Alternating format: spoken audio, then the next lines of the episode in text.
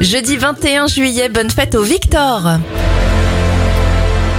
Beaucoup d'événements pour cette date. Dans la nuit du 20 au 21 juillet 1969, Neil Armstrong devient le premier homme à marcher sur la Lune en direct à la télévision devant plus de 600 millions de téléspectateurs.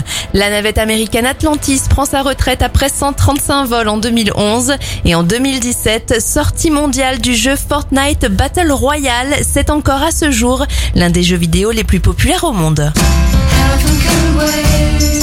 Anniversaire pour aujourd'hui, celui de Charlotte Gainsbourg. Elle a 51 ans.